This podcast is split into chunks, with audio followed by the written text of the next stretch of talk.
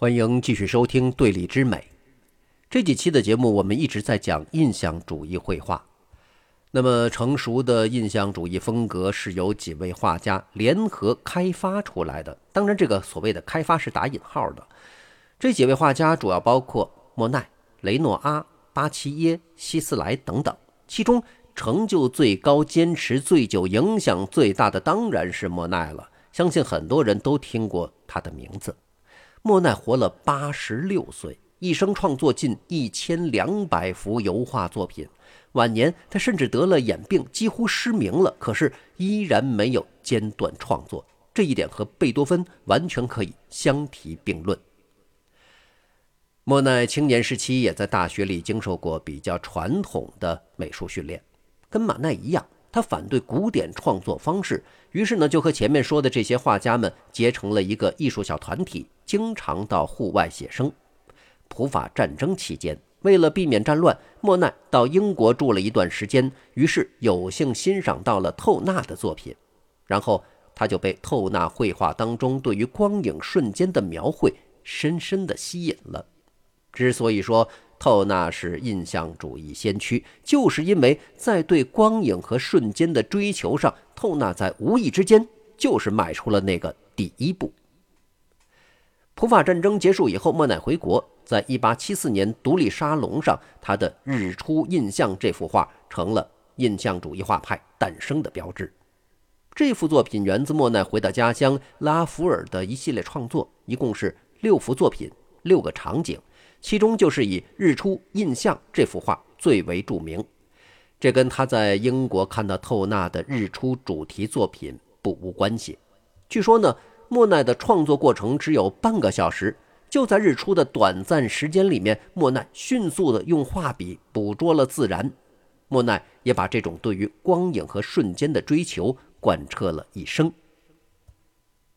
日出印象这幅画目前是收藏在法国巴黎的莫奈博物馆，大家如果有机会的话，可以去现场。亲自看一眼。通过这幅画，我们可以了解到莫奈对于瞬间和永恒这一组二元对立在画布上的认知表现。在他的系列作品当中，莫奈为了让人看出他在画作里对于光影变化的把握，会对同一主题选择不同时间来进行创作。所以，日出这幅画呢，实际上是一个组画，一共是六个场景，六幅画。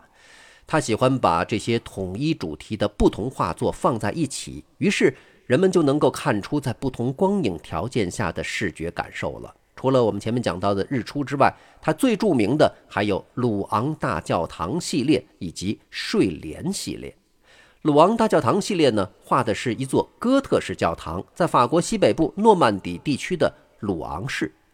这一系列的作品超过了三十幅。描绘了不同光照环境下大教堂形象的变化。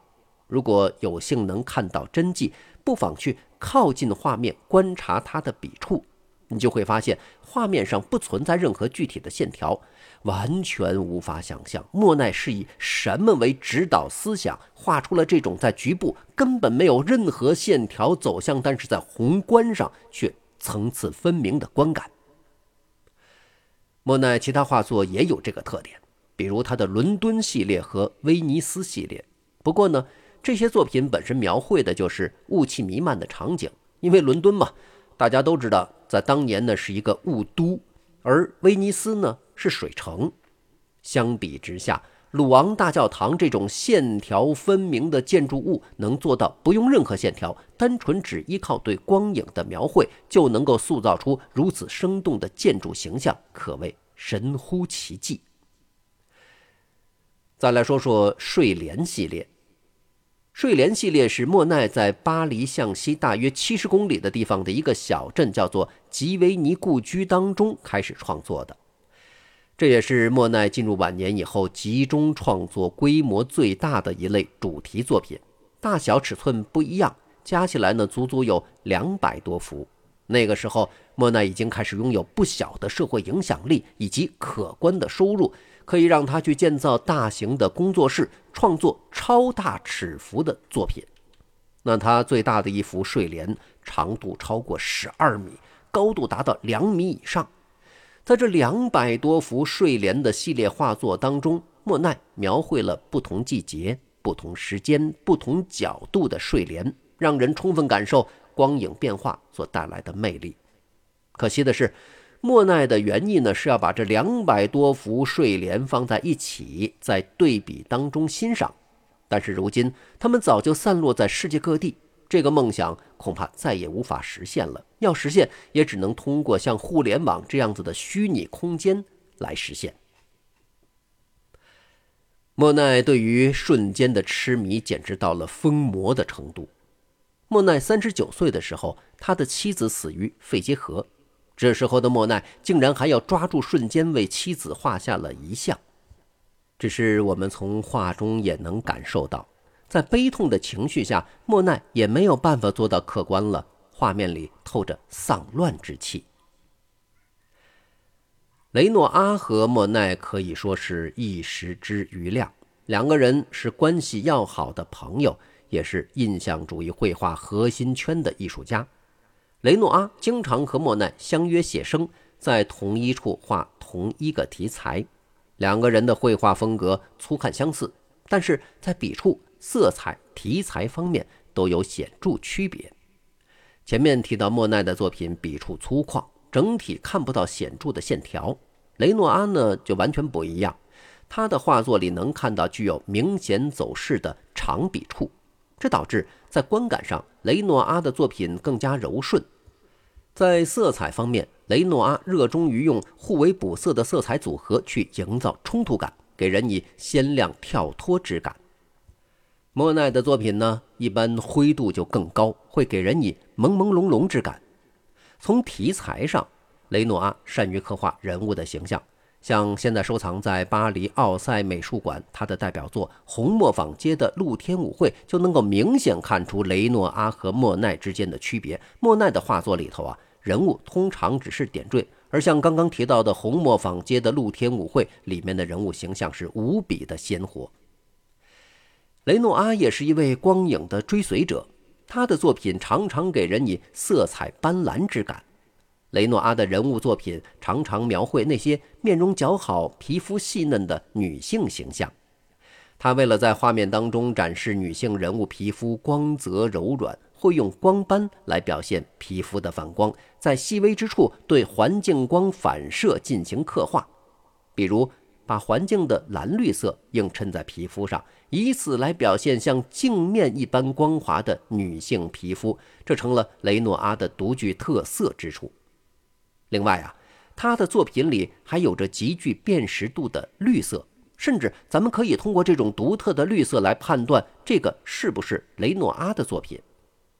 他的绿色是一种蓝绿，但是。不是那种纯粹的蓝绿的单色，而是带有细节纹理的。雷诺阿的印象主义绘画理念并不像莫奈一般贯穿一生，而是随着绘画上的成功，雷诺阿走访了佛罗伦萨、罗马、威尼斯等地，受到了文艺复兴艺术的深刻感染。在受到文艺复兴艺术冲击之后，雷诺阿又展现出回归古典绘画风格的倾向。比如他的晚期作品《大玉女》，人物形象的线条清晰，刻画精细，但是对光影的处理方法呢，还是仍然保留了此前的个人风格。雷诺阿的晚期风格展现出复古倾向，这个其实不难理解。相比于莫奈，雷诺阿创作了许多人物画，风景画线条感不强，所以天然适合莫奈无线条的创作方式。而人物呢，他的线条就丰富得多，要用无线条的方式强行处理，难度实在太大。在雷诺阿之前，德拉克洛瓦、伦勃朗都有过类似的尝试，结论也很明显：线条不能百分之百被抛弃。有一位出身学院、自始至终不认同印象主义绘画理念，但是却被归为印象主义代表人物的画家。他就是著名的偷窥狂画家，爱画芭蕾舞者的德加。德加不是标准的印象派画家，但是为了表现自己的绘画在理念上有益于传统，他曾在入选官方沙龙后主动退出，加入莫奈、雷诺阿等人的印象主义沙龙。印象派画家虽然经受过学院训练，但是他们很早就抛弃了学院派的作画方式。再之后的塞尚、梵高、高更，则更是几乎没有学院根基，可以算作是野路子画家。德加却不同，他的老师是安格尔的得意门生拉莫特。从这个角度看，德加算是新古典主义绘画的嫡传弟子，有明确的古典主义学院绘画传承。因此，德加从根本上认同古典画派关于优美线条的追求。德加热衷于描绘芭蕾舞女，他画了大量在排练、后场、演出等等各类情景当中的芭蕾舞演员。但是呢，人们却在画面当中感受到了显著的印象主义风格。他的画中人物都是以概括性笔触描绘，不算清晰，跟其他印象主义画家描绘人物的方式非常类似。虽然有着与莫奈等人相似的概括性笔触，但是德加也有自己独特的表达方式。如果仔细观察，不难发现，德加的人物轮廓线明晰，依然推崇安格尔式的明确线条，而其他的印象主义画家通常是以色块直接描绘人物。在经受古典绘画训练的同时，德加也深受法国写实主义影响。主张在绘画中抓取生活场景的瞬间，例如某些画面中，尽管描绘的是某个舞者的特写，却能看见周围其他舞女的腿部。可见，德加不是在构图摆拍，而是对画面进行具有瞬间感的安排。德加并不是典型的印象主义者，还因为德加依然秉承画室创作，而不是户外写生。芭蕾舞主题不适合现场创作，但是德加经常出现在排练场地，画着芭蕾舞者们的速写。在德加的芭蕾舞主题作品当中，对舞女面部和腿部动作的光影描绘，确实是充满印象主义特点的表现手法。总的来说，印象主义受到了库尔贝写实主义的影响，而且更进一步，他们不仅描绘了生活中的。真实人物、事物和风景，同时还找到了最真实的表现形式，以及所描绘对象散发出的光影。其实，印象主义的诞生和两个重要的社会因素密不可分。第一是1839年摄影术的发明，古典绘画，尤其肖像画、人物画，往往充当的就是一个照相机，要尽可能画的像。摄影术的诞生无疑宣告了古典绘画核心理念的崩塌。当时的艺术家就不得不思考了：除了画的像之外，绘画艺术还能做什么呢？印象主义画家从人眼观察事物的方式出发，重新定义了什么是真实。照相机再精准，抓住的也只是以线条为基础的形似。要做到神似与身临其境。一定要从人眼感受事物的方式出发，对光影无比真诚，才能做到像莫奈的鲁昂大教堂系列一般，没有任何单一线条，但是能够呈现丰富的层次。十九世纪摄影术刚刚发明，还没有达到像今天这般高超的技术水准。当时的摄影术所需要的曝光时间很长，所以大多用来拍摄人物肖像和静态风景。印象主义绘画描绘的光影和运动感是当时摄影术所无法表达的，这是印象主义绘画艺术对摄影术的回应。第二是东方艺术带来的启示。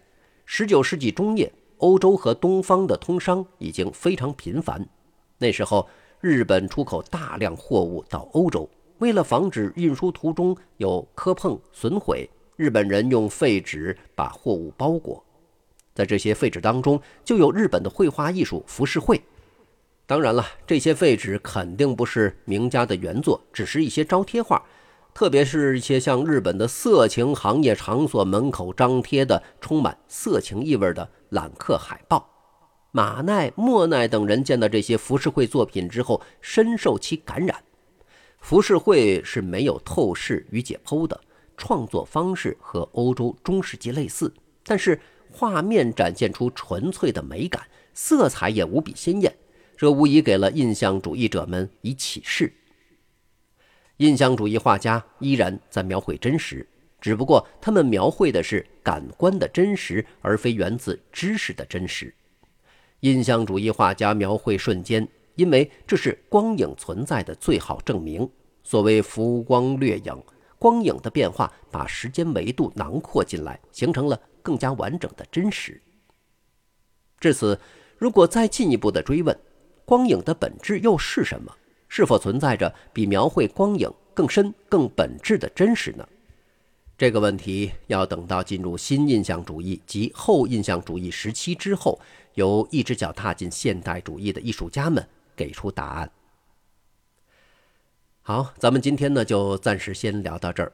下期节目我们又将暂时离开绘画，进入到音乐长廊当中去了解斯拉夫和法兰西的民族乐派。下期节目咱们继续聊，下期再见。